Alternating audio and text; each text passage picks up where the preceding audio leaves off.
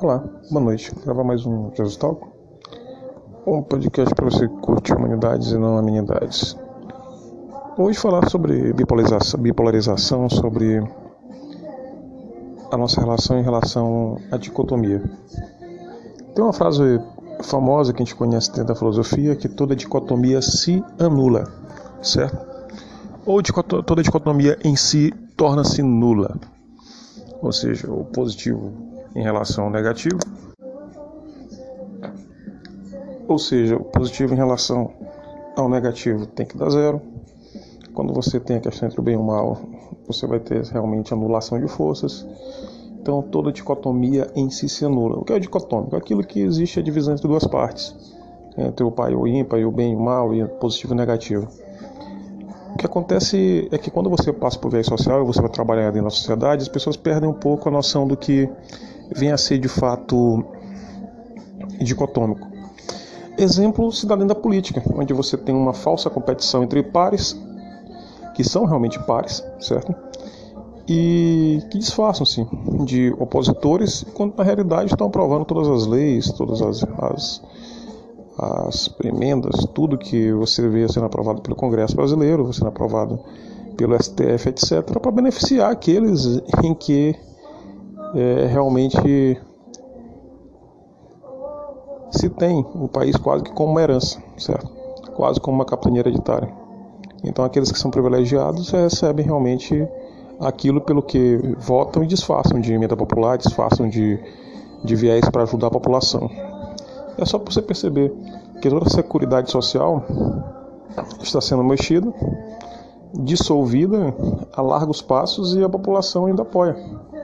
Pela primeira vez na vida vi o povo gritar direitos ao trabalho como se fosse ou trabalho direitos, ou seja, você abre mão dos direitos para que você tenha um posto de trabalho. Esse tipo de de discurso, o tipo de bradamento, é quase um George Orwell, onde ele trabalhava a questão da, da fazenda, certo? Fazenda dos animais, Animal Farm, e que ele falava justamente sobre o porco, as ovelhas e o partido que lutava, fazendo uma crítica ao comunismo e uma crítica também a outros regimes totalitários. Nós não vivemos em um totalitarismo em relação ao regime político. Ainda estamos em uma democracia, mas que caminha largos passos para isso. Mas tá, existe um totalitarismo de ideias, onde parece que a ideia ou de uma minoria ou de uma maioria, dependendo do clamor social, pode ser aprovada e imposta, colocada como única vertente de pensamento. Sendo assim, por ameaças físicas, verbais, por cyberbullying, por outro tipo de violência qualquer, as pessoas são isoladas e são coagidas a depor de seus pensamentos ou depois de seus posicionamentos. É, quando não se consegue atacar o pensamento, a obra, ataca-se então as próprias pessoas, se ataca então os interlocutores, certo? Assim é que funciona de fato, assim é que é, estamos vivendo em uma sociedade.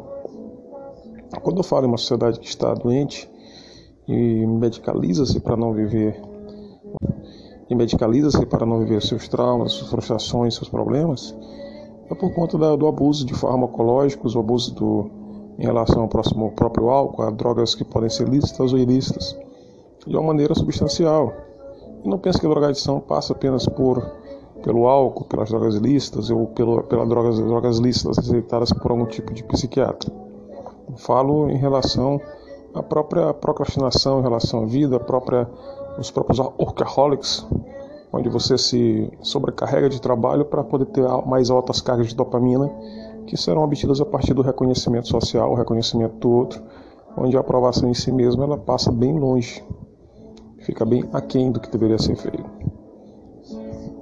Então, quando nós falamos em dicotomia, em bipolaridade, em, em divisão em classes, é mais ou menos isso que você tem que ter em mente. O que está acontecendo de fato? Onde é que eu devo me posicionar? Será que não existem dois posicionamentos possíveis? Eu realmente procuro me sair do que seria dicotomia. Prefiro não estar no sistema dicotômico. Então, para mim é muito mais salutar estar fora daquilo que vence o lado A o lado B, e ficar no campo do lado C, ou D, ou E, ou F, ou G, ou H, ou em todos os campos ao mesmo tempo. Não significa que você não tem posicionamento, que não se posicionar também é uma forma de posicionar-se. Mas o mais importante é que você compreenda que não existe apenas as posições que estão vigentes ou que são propagadas pela mídia ou por algum tipo de doutrinação. Então, quando você pensa em que ideologia seguir, que doutrina seguir ou que comparativo fazer, nós estamos em uma época ímpar em relação às humanidades e não estamos mais em nenhum período que possa em nenhum período que possa ser comparado em relação à nossa história. Então não adianta você recorrer à filosofia ou recorrer a todos os estudos históricos e tentar fazer comparativos. Talvez analogias onde você vai procurar tanto vertentes sociológicas como históricas e tentar entender que hoje você vive numa sociedade algoritmizada que apesar de não estar talvez conectada em 100% às tecnologias, mas a maioria da população segue algoritmos que são traçados pelo próprio, próprio dirigente, pelos próprios dirigentes, pela própria sociedade, pela política.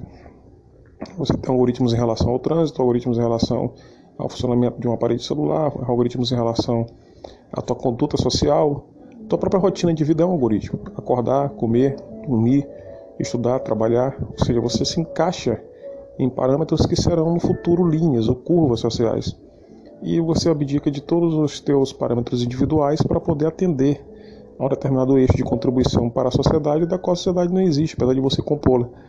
Então, quando você perde a sua individualidade em prol de um bem comum, do qual esse bem comum, na realidade, ele já foi alienado há muito tempo, e o que existe realmente é um bem individual, que ele transcende às vezes até a própria benéfica do bem comum, isso é um posicionamento de hipocrisia ao qual nós estamos todos sujeitos e precisamos nos sujeitar, ao menos que queremos viver à margem. Estar à margem da sociedade ou à margem social é algo completamente é, complexo de você enfrentar, pois é estar envolto e recebendo a todo tempo críticas e apontamentos para que você deponha dessa posição. Até porque os sistemas que funcionam hoje, no mundo todo, democrático ou não, eles têm realmente a ideia da defesa do regime implantado. Democrático, não democrático, liberal, não liberal, o que seja. Compreenda que você tem que pensar além dos regimes, tentar enxergar as estruturas não sociais, mas também as estruturas realmente psíquicas que estão ao seu redor. Então, você compreendendo filosofia, psicologia, direito, entendendo um pouco de sociologia e como funcionam as sociedades, fica mais fácil você ler a realidade pela qual nosso país e nós estamos passando atualmente. Não é realmente fácil, nunca foi fácil viver no mundo, mas ter um pensamento moderno, adequado, eficiente em relação a humanidades é essencial para que você possa estar de fato, certo? É, presente, no momento presente. Todas as dicotomias se anulam. Quando você pensa em passado e futuro, entenda que o presente é o melhor estado, o ponto zero.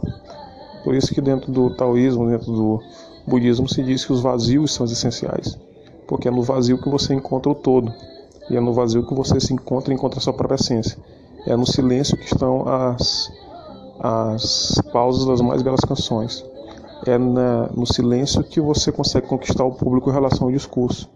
Então, o vazio é essencial para que você compreenda o todo. Quando você vê brigas polarizadas, bipolar, bipolar, de bipolaridade de, de discursos, onde exista dicotomias plenas para que você possa decidir entre A ou B, tente enxergar o vazio no meio desse discurso, porque sempre existe uma pessoa por trás do discurso, segundo Lacan, e é dessa maneira que nós devemos viver, com substituição compreender o que há por trás daquilo que nos é dado, daquilo que, no, que é nos dado. Ok? Fico por aqui. Aqui encerra mais um podcast Jesus Talk. Você pode entrar em contato pelo telefone 98983445235 no WhatsApp, mandar informações para que nós possamos melhorar nosso tema, melhorar cada dia mais e você pode indicar obras, livros, etc, para que nós possamos estar realmente contribuindo com você. Um abraço e até mais.